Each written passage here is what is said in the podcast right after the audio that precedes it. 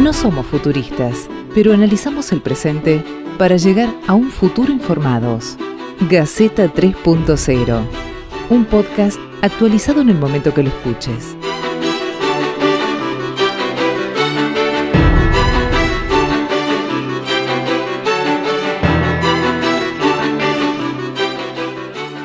Amigos, bienvenidos a esta nueva edición de Gaceta 3.0, este podcast que estamos haciendo un grupo de amigos periodistas de todo el país, que lo estamos haciendo para tratar de imaginarnos qué se viene después de la pandemia, para tratar de analizar las cosas que están sucediendo durante la pandemia, pero fundamentalmente para que nos queden algunas eh, más dudas que certezas. La idea es que nos vayamos todos un poquito eh, pensando en más cosas, eh, pudiendo cambiar de opinión, eh, ratificando algunas que ya teníamos porque nos vamos con más material, que nos sirva, que les sirva a ustedes que nos escuchan, que nos sirva a nosotros que lo estamos haciendo y en definitiva esa es la idea ¿no? de este Gaceta 3.0. El episodio de hoy vamos a hablar de derechos individuales. Qué, cosa loca, ¿no? Esto que eh, empezamos hablando de salud, de un bichito, de un virus que vino a uno saber de dónde, en medio de un montón de teorías conspirativas, si existe, si no existe, eh, mi posición personal es que sí, que es real, que hay una enfermedad, que este virus existe y nos está, nos está complicando.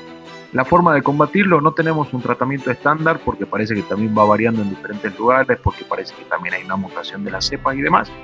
Eh, la que nos queda es, porque tampoco tenemos vacuna, el aislamiento, aislamiento social preventivo y obligatorio, distanciamiento social a las personas que están en la calle, la utilización de barbijos y tapabocas, higienizarse la ropa, las manos, el cuerpo, evitar contacto y demás, es la forma que encontraron muchos gobiernos, no digo todos porque algunos no lo están haciendo, pero es la forma que encontraron muchos gobiernos como para empezar a paliar esta situación. Y a poco el, el, aislamiento se fue haciendo un poquitito más laxo, se empezó a ver un poco más de gente en la calle, la curva fue subiendo y tenemos una tasa de contagio importante y una tasa de fallecimiento también importante. Lo importante es que el sistema de salud todavía está resistiendo. Por otro lado, grupo de personas que se quejan porque necesitan salir a trabajar y no los dejan, porque no son de, empresas, de comercios o de grupos a los que se los puede exceptuar para salir a trabajar, comerciantes que la están pasando mal, el sector turismo que la está pasando mal y se quejan de que el Estado está violando las libertades individuales. Esto de que si yo quiero salir a trabajar, voy, salgo y listo. Si yo quiero salir a vender, voy, salgo y listo. El Estado no puede tenerme metido dentro de mi casa en un aislamiento obligatorio. Muchas posturas y vamos a ver entonces qué sale de todo esto, porque acá tenemos abogados, médicos y periodistas que vamos a hablar esta noche, este día, de los derechos individuales y vamos a ver quién arranca y qué nos cuenta. A ver los abogados. Gaceta 3.0 lo escuches cuando lo escuches, siempre va a estar al día. La verdad que este episodio mundial creo que nos obliga a replantearnos no solamente la cuestión sobre los derechos individuales, sino sobre los derechos de, primera, segunda y tercera generación. ¿sí? Eh, normalmente a los derechos individuales, como normalmente se les llama, son los denominados derechos de primera generación. Y después, a lo largo de la historia, eh, fueron ganando diversas luchas y avanzando en la cuestión de los derechos, eh, con derechos sociales y derechos de tipo ambiental, de, la salud y demás. Pero eso no quiere decir que, bueno, los derechos de primera generación o individuales queden sesgados o congelados. Particularmente la pandemia lo que nos hace replantear es justamente la cuestión de que a futuro tal vez esos derechos individuales eh, van a, mutar de for, en, su forma de ejercicio, es una posibilidad. Eh, la cuestión de la circulación es una cuestión clara, las libertades y cuestiones de, de este estilo que parecían a todos eh, tan común y tan eh, una cuestión tan normal, creo que es una de las cuestiones que a futuro tenemos que eh, reflexionar cómo los estados se van a, a, organizar para evitar futuros contagios en los que ya el sistema de salud y, el, y, el, sistema sanitario a nivel mundial dicen que esto es solamente la punta del iceberg. Eh, buenas noches a todos. eh, les quería comentar, en mi opinión, eh, los derechos individuales, como bien dijo mi compañero, son de primera generación. Luego vinieron los de segunda y los de tercera generación. Pero los derechos son progresivos, es decir, existen los de tercera generación porque existen los de segunda generación y porque existen los de primera generación. Si no existieran los de primera generación, que son los derechos individuales, los derechos del individuo, no habría razón de existir una sociedad o un Estado o una organización política que no proteja al individuo. El individuo es la base social. A partir del individuo se va construyendo la sociedad. Sin individuos no hay sociedad. Eso lo decía Rousseau a través del contrato social y todos aquellos que tenían teorías contractualistas en donde los individuos en un estado de naturaleza cedían ciertas libertades a una organización social para van a ser repensados, es cierto, pero esos derechos individuales tienen que ser protegidos, no pueden ser anulados, restringidos. Si esos derechos individuales son cercenados, no tiene razón de ser la entidad social. Eso lo fija específicamente la Constitución Nacional, la Constitución Argentina, porque dice que todos los derechos que reconoce la Constitución los, los entiende precedentes a la Constitución. La Constitución los reconoce. Hay derechos expresos en la Constitución, en el artículo 14, eh, en el artículo 17 de la Constitución Nacional, pero dice que todos esos derechos no implica desconocimiento de todos los principios, derechos y garantías que esta Constitución reconoce que son implícitos y que derivan de la soberanía del pueblo, del artículo 33 de la Constitución Nacional. Es decir, que la Constitución como forma de organización social estatal está diciendo que no solamente existen derechos individuales reconocidos en la Constitución o luego en los pactos internacionales de derechos humanos constitucionalizados por el artículo 75, inciso 22 de la Constitución Nacional, sino que le reconoce al individuo previo a la constitución de una sociedad organizada política todos los derechos implícitos que le pueda dar la Constitución Nacional. Nosotros en este momento estamos viendo una restricción a los derechos individuales.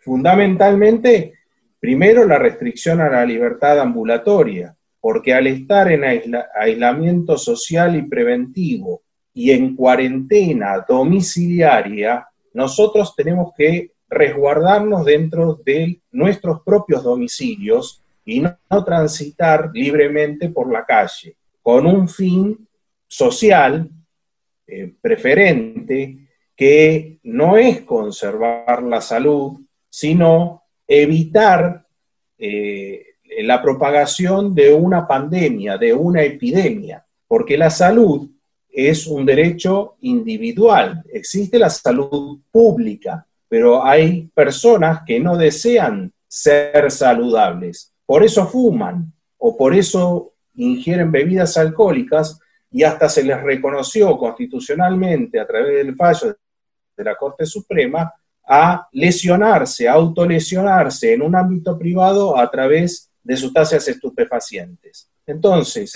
eh, si el individuo tiene derechos a no preservar su propia salud, no molestar o transgredir la salud ajena, que es la salud pública, esos derechos que pueden ser restringidos transitoriamente, con un límite temporal, con una proporcionalidad, ¿sí? con una razonabilidad, eh, siempre tienen que estar reconocidos como derechos individuales, no derechos sociales, no derechos sociales de la salud pública general.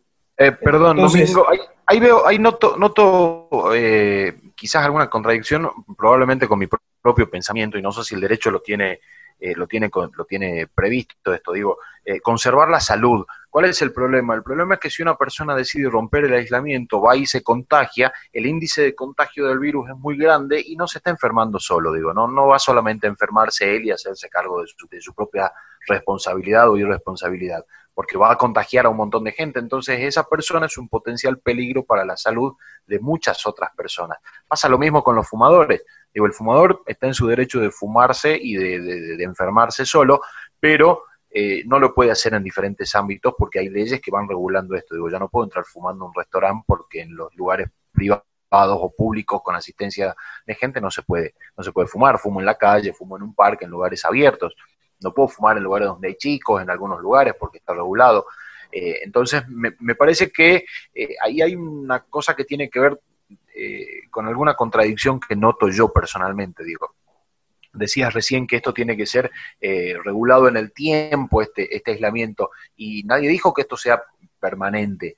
Digo, la idea me parece que también de las autoridades es ir liberando de a poco eh, cada vez más actividades, porque la curva de contagio va a seguir subiendo. El tema no es que solamente suba, sino que no suba de golpe y colapse el servicio sanitario, porque al tener muchos contagiados, perdés lugares, capacidad para atender a la gente y además contagiás a médicos y enfermeros y resentís el recurso humano para seguir atendiendo gente. Entonces digo, me parece que el derecho individual, ahí, disculpen el término, pero medio se da de patadas con algunas cuestiones de, derecho colectivo o, de derechos que tengo yo de que no me contagie uno porque se le ocurrió salir, digo, ¿no?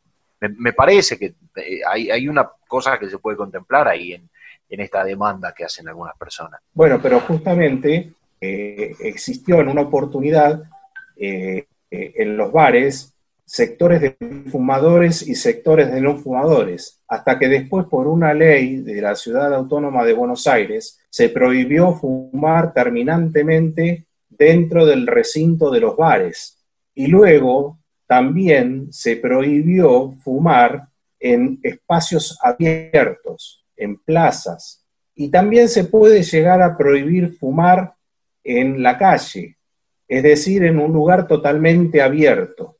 El problema de la restricción de los derechos individuales es que cuando comienza a restringirse, la gente se acostumbra a la restricción Cuanto más restricciones se van incorporando, cuanto más regulaciones se van incorporando, menos derechos individuales se van teniendo. Entonces se va perdiendo el horizonte del sentido de la existencia de una sociedad, que es darle al individuo las mejores calidades para poder eh, tener un desarrollo individual.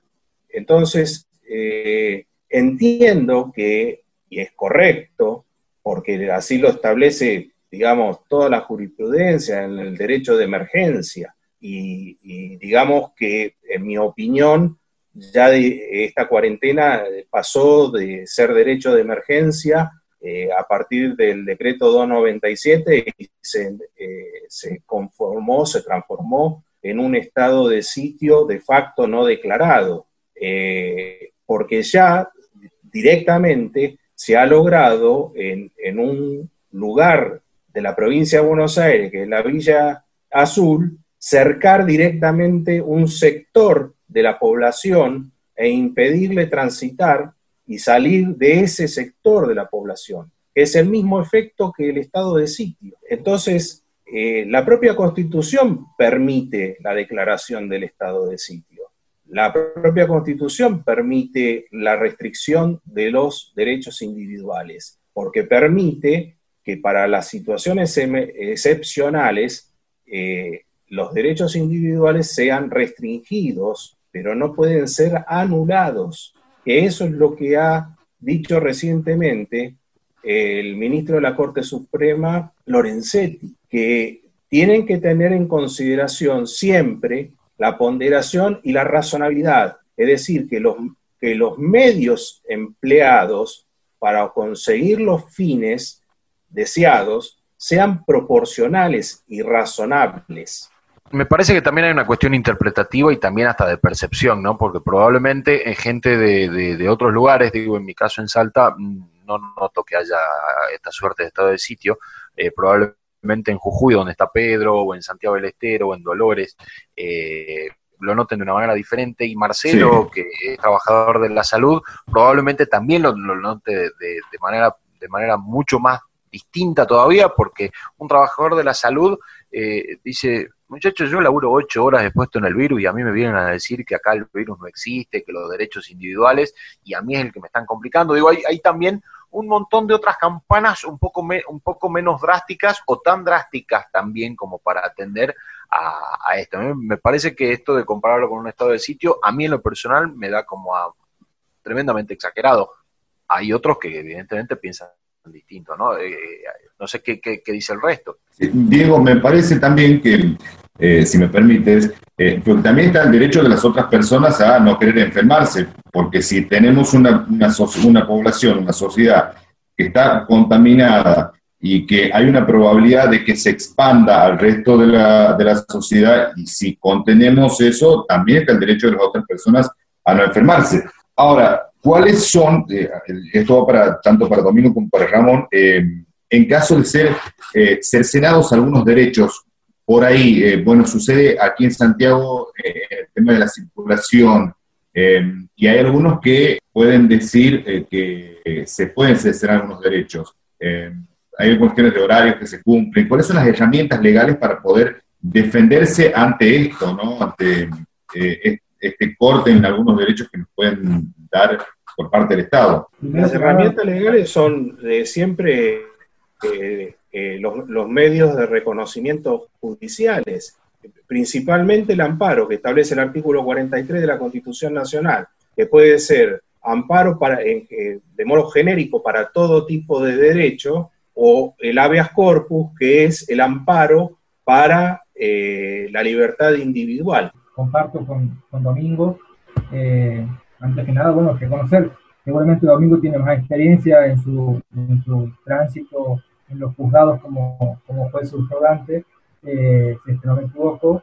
Y bueno, la verdad que sí, el amparo es una de las vías, pero antes que, antes que el amparo, y sobre todo teniendo en cuenta que en provincias como la nuestra, como Santiago del Estero, eh, como decía Jafa, hay una limitación eh, por, reglamentación al, derecho de circulación, también eh, se ha emitido desde diferentes organismos eh, alineados con derechos humanos y, organismos oficiales en contra de la violencia institucional, ciertas recomendaciones que son para conocimiento de la ciudadanía de derechos básicos que deben tener los ciudadanos al momento de una detención, no solamente de cuarentena, sino una detención en modo general. Eh, es decir, primero eh, que se le informe eh, por qué se lo está deteniendo, segundo, la calidad en la cual se lo está deteniendo, que se le informe a dónde, en el caso de que se lo va a detener, a dónde se lo va a llevar, que se le, que se le permita conocer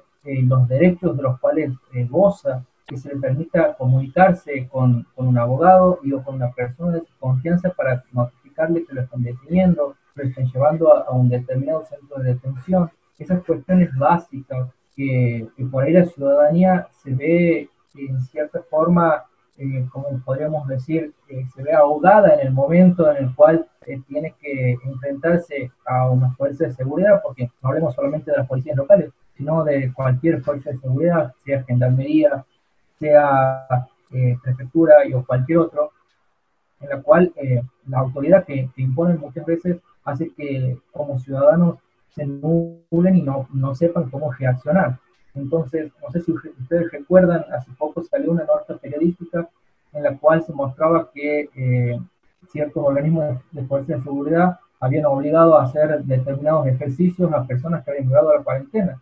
Eso es un ejercicio totalmente abusivo y, la verdad que en ciertos sectores de la sociedad inclusive está como, como normalizada la situación creo que ese es un punto al cual no debemos llegar. Normalizar, como decía, ahí sí comparto con, con Domingo, normalizar ciertas restricciones. Y bien la salud pública es uno de los principales eh, ejes de esta, de esta reglamentación que se está llevando a cabo desde el Ejecutivo Nacional, creo que también eh, una de las cuestiones que es una bajada de línea que se ha hecho es, bueno, a ver, el, el derecho a la salud pública pero no dejemos de lado los derechos individuales como el derecho a la integridad física de nuestros ciudadanos. Pero fíjense ustedes la paradoja que se da que no han declarado actividad esencial la actividad de los abogados. En la ciudad de Buenos Aires, el Colegio Público de Abogados recién ahora, después de 70 días de cuarentena, ha presentado un juicio de amparo para solicitar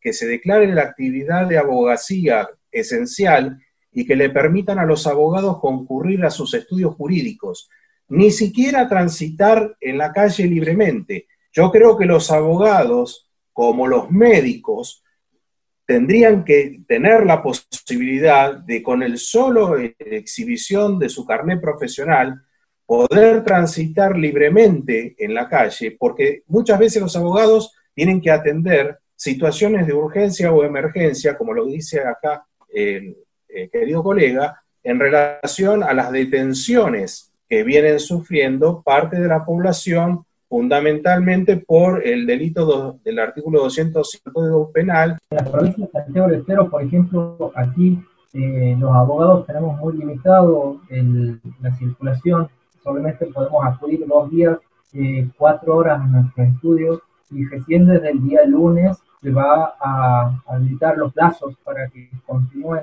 los, los juicios en forma, a ver, normal es una, es una locura decir, porque la mayoría de las cuestiones van a ser en forma remota y virtual, pero acostumbrarnos a que tenemos que avanzar hacia una nueva normalidad, creo, en la cual tribunales es un foco grande de contagio, es un foco enorme de contagio, eh, tenemos eh, día un tránsito de personas que vienen de todos los sectores de la provincia. Santiago de Estero tiene lugares como Imirí, por ejemplo, en los cuales es límite con la provincia de Chaco, donde hay una gran cantidad de contagios. También tenemos límite con la, con la provincia de Córdoba, eh, donde se ha vuelto a etapas o a fases anteriores de la cuarentena. Entonces, esas cuestiones también eh, creo que se están tomando en cuenta eh, en aras de, de defender la salud pública. Bueno, eh, en mi caso, yo como, como médico, como ciudadano, yo a veces hago un poquito de historia reciente. Hace cuatro meses atrás, cinco, nadie sabía lo que era el coronavirus, no sabía lo que era la pandemia. Bueno, en estos cuatro meses en el mundo murieron 350.000 personas por el coronavirus. Uno puede decir, sí, de cáncer muere más que de, de otras enfermedades pero la forma en que esto se expandió, que creció, que se desarrolló, es una cosa enorme que no se da en otras enfermedades. Entonces, si nosotros no le ponemos un límite a esta enfermedad, esto se va a seguir expandiendo. Es decir, nosotros podemos tomar dos posturas. A ver, la postura que tomamos nosotros en Argentina, la cuarentena, primero estricta, después se fue ampliando, se fue flexibilizando, o digamos, no sé, lo que tomaron en Estados Unidos Allá tuvieron 100.000 muertos, acá tenemos 500. Está bien, son mucho más habitantes, mucho más contagios. Este, yo eh, quiero hacer un paréntesis. Yo no soy kirchnerista, no voté a este gobierno ni nada por el estilo. Pero sí estoy a favor de que se tome la medida de cuarentena. Es cierto que se restringen algunos derechos individuales, lo tengo clarísimo, tengo clarísimo. Lo mismo pasa en una guerra que agarra un pibe de 18 años, lo mandan al frente y, lo, y a lo mejor no, no vuelve, o vuelve por la mitad. Pero también se le restringió un derecho, pero era una situación excepcional. Tuvo que ir a pelear a una guerra y lo terminó matando, lo dejaron viciado, ciego. Bueno, acá también estamos en una situación excepcional. Nosotros los médicos que estamos, yo estoy en un hospital público, estamos todos los días al pie del cañón, controlando a la gente, que la, que la fiebre, que qué sé yo, los hisopados, todo eso este, estamos en una situación difícil. Entonces, eh, está bien, los derechos individuales no los niego y me parece bárbaro, pero por el momento, por el momento, me parece que hay, yo por lo menos, yo médico, digo, la salud pública en este momento es lo más importante. Entonces, el número de, contagios cada vez es mayor, sabemos que a partir del número de contagios va a haber más enfermos y más muertos. Pero cuanto más contagios vamos a tener, más muertos vamos a tener. Y el problema que que el corona no es como otras enfermedades este, un cáncer, una persona cuando tiene un cáncer está años hasta que se muere. Un coronavirus, tenés, eh, eh, hubo gente, 300.000 personas murieron en estos tres meses. Enseguida se murieron. Una cosa muy rápida fue la muerte de esta gente. Entonces, por eso yo considero que tenemos que ser en algunos casos estrictos en los lugares, como hablamos hace un rato con el hermano Domingo, en los lugares donde hay más contagio, tenemos que ser estrictos. En, otras provincias, cuando veo que, no hay contagio, yo encantado que se libere, que se flexibilice, que hagan vida normal, pero en situaciones como esta, en la ciudad de Buenos Aires, en el AMBA, todo el Aires, vamos a tener que tomar medidas que sí restringen los derechos individuales, pero en lo personal creo que es lo que corresponde. Si no, estamos mal. Es decir, yo no sé qué podría pasar si mañana alguien dice, bueno, se acabó la cuarentena. O sí sé lo que podría pasar, ya sé lo que podría pasar. Entonces, me parece que eso también hay que evaluar. Tenemos que pensar qué podría pasar si no restringimos esos derechos momentáneamente. No estamos hablando de años, estamos hablando de unos meses. Entonces, eh, es difícil, a lo mejor estamos chocando un poco con el tema jurídico, como estoy escuchando a los hermanos abogados. Puede ser que estemos chocando, sí, sí, estaremos chocando, pero me parece que tenemos que priorizar en este momento. Y a mí me parece que la salud en este momento hay que priorizar. Creo que hasta ahora hemos visto eh, dos miradas, una enfocada en la preservación de los derechos y otra en la preocupación por la salud, ¿no? Yo creo que en el medio de estas dos cosas que son reales, que son la preocupación por, mis derechos y, la preocupación por mi salud, está también eh, la herramienta o el mecanismo en el, que, en el que esto se lleva a cabo o en el que estas tensiones se manejan. Porque me parece que estamos todos de acuerdo en que queremos cuidar la salud y el tema es eh, cómo lo hacemos. Y, y también que a muchos gobernantes les resulta más cómodo llevar toda la inclinación hacia el Ejecutivo y no rendir cuentas y limitar la libertad de la gente, porque así es más fácil cuidar la salud y de esa manera también yo puedo hacer un poco lo que quiero sin que nadie me, pueda poner un freno, ¿no? Creo que también eso es lo que está pasando, sobre todo en muchas municipalidades, o bueno, como, como serían otras, en otras provincias con otro nombre, pero me parece que un poco lo que estamos viendo acá no es tanto una, un control de la salud, sino que una vez que ya tenés controlado el movimiento de la gente, eh, lo que es, es más cómodo es manejarse sin el, sin el normal funcionamiento. Una cosa, por ejemplo, son los abogados que no pueden estar trabajando y obviamente eso hace que, todo lo, resuelva una persona sin, sin mediar la ley, ¿no? Sí, yo eh, coincido, Silvio, me parece que acá hay una serie de factores que son bastante difíciles de poder unificar para poder pensar cuál sería la mejor solución. Evidentemente hay un factor económico que resulta preocupante. Eh, lo estamos viendo, nosotros acá en Jujuy particularmente tenemos una situación donde entre las medidas que se están tomando, hay un control muy fuerte en la barrera sanitaria, en el límite con Salta, este, y hay una amenaza o un aviso de, de camioneros de desabastecer porque el control demora mucho y hay una decisión del gobierno de no flexibilizar. Este, y en el medio, toda la sociedad este, debatiéndose ¿no? entre qué es más importante, si el abastecimiento de productos o, la protección de la salud. Eh, acá en Jujuy hemos atravesado distintas etapas, es un poco raro lo que pasó en Jujuy, comenzando por eh, que se tomaron medidas muy fuertes de entrada y de entrada también se están empezando a flexibilizar esas medidas bastantes. Eh, tenemos una actividad casi normal en la provincia, pero con, con la espada de Damocles sobre, sobre la cabeza, ¿no? Y la discusión de los sectores que todavía no pueden volver, que no pueden hacer uso de, este derecho, como el tema de eh, algunas actividades comerciales que son masivas, este, algunas ferias, los cines eh, y otras cosas. Y hay una cuestión que nadie sabe resolver y es este, hasta dónde el gobierno puede hacer uso de, las herramientas que tiene y porque falla también los otros dos poderes, no hay un poder ejecutivo que está trabajando un poder legislativo bastante liviano y un poder judicial casi ausente. Y eso es una situación que preocupa porque eh, no, hay equilibrio, entonces no hay quien, no hay forma de poder tomar medidas que sean por lo menos consensuadas, donde, puedan participar, o la participación es directa de los actores con el Poder Ejecutivo y quedan... Yo solo quería responder en relación a eso, que lamentablemente han decretado la feria judicial del Poder Judicial en, todas las jurisdicciones, eh, aún las que se han abierto. Eh, entonces, el Estado no presta el servicio de justicia, que es el que le puede poner límite o control a eh, la exacerbación de la actividad del Poder Ejecutivo en cada una de las jurisdicciones.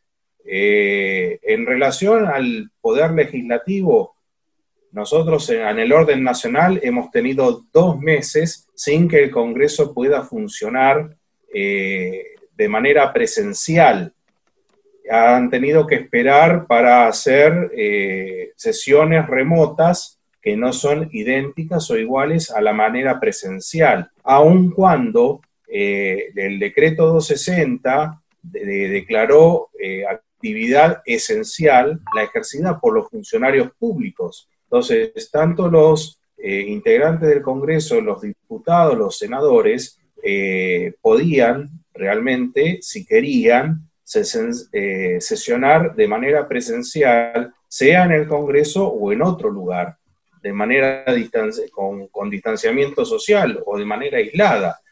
No lo han querido hacer eh, porque no fueron convocadas las sesiones en el término de dos meses. En las otras legislaturas de las provincias ha habido en algunas jurisdicciones sesiones legislativas. Y es en el lugar en las sesiones legislativas y con la participación de los partidos políticos, de, de los representantes de la voz del pueblo, que es en los congresos, en las legislaturas, donde se pueden debatir, digamos, la eh, razonabilidad de las medidas que se van adoptando a medida que se van sucediendo.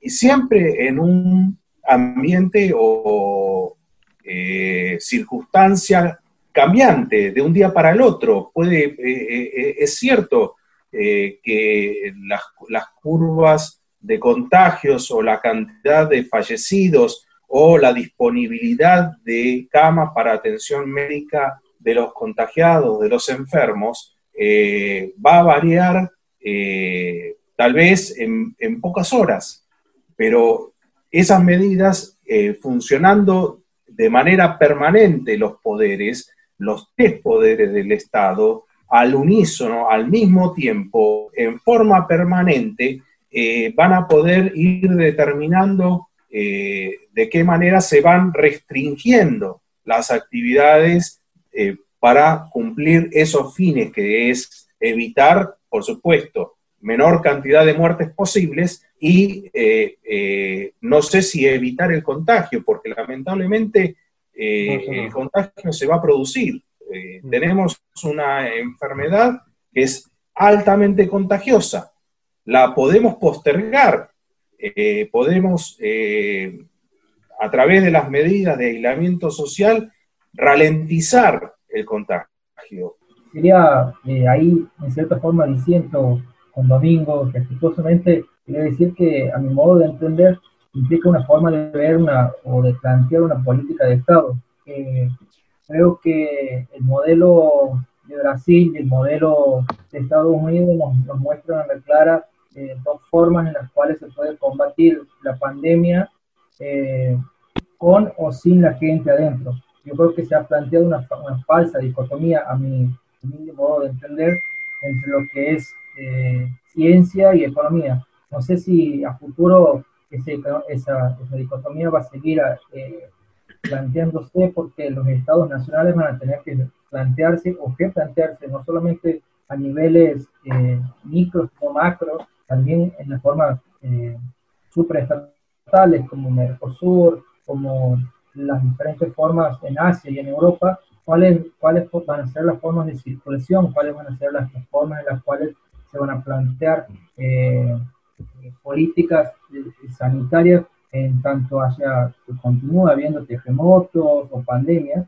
Y, y, en esta, en este sentido, el otro día hablaba con un, con un amigo que es infectólogo y que es bioquímico y que trabaja ahí en Salta, en un lugar donde relativamente la, la enfermedad, podríamos decir que los contagios están controlados. Y él me, decía esto de que, bueno, eh, a futuro creo que la, pandemia nos pone como principal obstáculo decir de que eh, la economía no puede dejar de lado eh, o no puede dejar de, entender de que la, gente tiene que estar incluida en los números. O sea, al final de la pandemia creo que sí importa si mueren 500 o 500 mil. No, puede, no podemos dejar de que la gente sea un número, cada, cada vida vale, y en este sentido, eh, la teoría, por ejemplo, de Samuelson que planteaba el límite o, el costo de, de producción, o sea, vamos a elegir mantequilla o cañones, o en este caso vamos a elegir ciencia eh, o economía, vamos a elegir salud o economía. ¿Cuál es la, realmente una dicotomía eh, planteada sobre la mesa? Yo creo que inclusive los, los, países que han abierto su economía, como Estados Unidos, eh, y, que, y, que, han hecho en cierta forma caso omiso en diferentes estados a la cuestión de la, de la cuarentena, van a tener a corto plazo eh, gravísimos eh, problemas económicos. Inclusive escuchaba que un basquetbolista que es Magic Johnson eh, se planteaba la posibilidad de donar cientos de, millones en el conocimiento de que la economía va a ser a hoy ya mismo lo es agobiante. Uno de cada cuatro estadounidenses tiene problemas económicos. Las colas son larguísimas. O sea, la cuarentena es para protegernos la salud y no garantiza el hecho de, de restringir la, cuarentena misma o de abrir nuestra, nuestra economía, de que a futuro eh, haya menos problemas económicos. A mí personalmente me, me, asusta un poco esta, esta idea de que, bueno, en el mundo hay gente que sobra y se van a morir y, bueno, y, tenemos que darle para adelante porque acá está el virus y, bueno, hay que... Eh, a mí me, me preocupa un, poco esta, esta, diga, esta especie de teoría, ¿no? Hoy tenemos 354.944 personas que sobraron. Eh, cuando lo pones en número, realmente me, preocupa, y a mí me asusta esto de que, de que podamos pensar que sobra gente y que, bueno, bueno, la gente se va a morir y vamos para adelante. ¿no? Estados Unidos ya superó el millón y pico de contagios, Brasil, que, que eh, en esta, en esta andanada de vivan las libertades individuales, son los, Brasil y Estados Unidos son los dos países con más contagio en el mundo. Me parece muy loco. Lo que sí me preocupa, y, me preocupa fundamentalmente qué va a pasar hacia adelante, porque eh, estés a favor o estés en contra, en algún momento la pandemia se termina. En algún momento alguien baja la banderita y dice, muchachos, hasta acá llegamos, vuelvan todos a la normalidad, lo que sea que eso sea más adelante como sea que la nueva normalidad no se encuentre. Lo que me preocupa son hoy los abusos policiales. Y me preocupan hoy porque las fuerzas policiales es como que están tomando eh, demasiado coraje. Eh, hay gente que ha perdido un ojo, eh, pasó aquí en Salta, hay gente que murió, pasó en, algunas otras provincias a manos de, de la policía. En esta historia de eh, abusar de controlar que no se viole la cuarentena. Y esto mm, me parece que si se les hace costumbre cuando tengamos una nueva normalidad, la cosa se va a poner, se va a poner complicada. Digo, a mí en este podcast nos gusta un poco también eh, imaginarnos escenarios posibles cuando la cosa esta se termine. Mm. Y a mí me preocupa que si no se empiezan a controlar las policías eh, provinciales y nacionales hoy, cuando se termine la pandemia vamos a tener una policía con o creyendo que tiene mucho más poder del que tiene sobre las personas. Y me parece que ahí tenemos un peligro latente, creo. Eh, desde mi perspectiva me parece que habría que bajar a tierra un poco esta gran charla que se está dando acá. Siempre me pasa que en este podcast, cada vez que me toca irme, me voy con varias preguntas. Está claro que hoy en día, por cómo está dada la cosa, cada uno analiza y ve tu trabajo, lo que es profesional. Y hablando en criollo, cada uno busca cuidar su kiosquito de, la mejor manera posible y, me parece que está muy bien eso. Pero también, a mi entender, me parece que habría que abrir un poco también el juego eh, mirar un poco más allá, no solo el árbol, sino mirar todo el bosque. Ya está claro que para, para la violencia está mucho en los medios de comunicación y demás. El contexto está clarísimo que es muy complejo. Eh, la situación lamentablemente no es matemática y lineal. Hoy parece que lo más fácil es tomar un bando, pero a mi entender no todo es blanco o negro. Nosotros en este podcast venimos hablando de la crisis del sistema educativo, la salud, eh, hablamos del ciberdelito. Y me parece que en el tema que nos toca hoy, que son los derechos individuales, me parece que lo más interesante y lo que más me, me deja pensando es el desafío que tenemos hacia adelante, que se viene. A mi entender, desde mi perspectiva, me parece que no vamos a llegar al fin de la pandemia. Eh, no creo que se baje nunca esa bandera cuadros, pero sí me parece que va a llegar un momento en el cual logremos convivir con esta enfermedad que nos está atacando. Y creo que el gran desafío que se viene hacia el futuro, y es lo que me voy pensando en el día de hoy, es cómo vamos a lograr articular el cuidado colectivo con el derecho individual. Me parece que ahí es donde, es donde tenemos que buscar la grieta y ver, entender que no todo es blanco o negro, y, que hay en algún lado el blanco y negro se unen y en algún lado tiene que haber algún punto de equilibrio. Sí, me permiten, para cerrar, eh, me parece que de ahora en más venimos diciendo esto, cambian muchos paradigmas de, trabajo, de estudio, eh, creo que también van a cambiar algunos paradigmas de ver, si, eh, como decía Ramón hace rato y también Domingo, por si está el derecho de las personas o, o, está la ciencia o está la salud, me parece que de hoy más se va a hacer un análisis para, para equilibrar todo, desde ese ámbito hasta lo social, cada uno pensando cómo actúa en su propio domicilio, en su propia casa, con su propia familia. Creo que desde ahí va a arrancar el cambio eh, social que estamos viviendo hoy en día en todo el mundo. Así llegamos al final de este nuevo episodio de Gaceta 3.0. Hoy eh, bastante interesante, con mucho para terminar de analizar, con mucho para asimilar, con muchos puntos de vista. Hablamos de derechos individuales sobre los derechos de la salud, sobre los derechos de la educación, sobre la economía, eh, se están respetando, no se están respetando, abusos policiales, bueno, nos queda un montón de, camino todavía para seguir analizando seguramente en los próximos capítulos.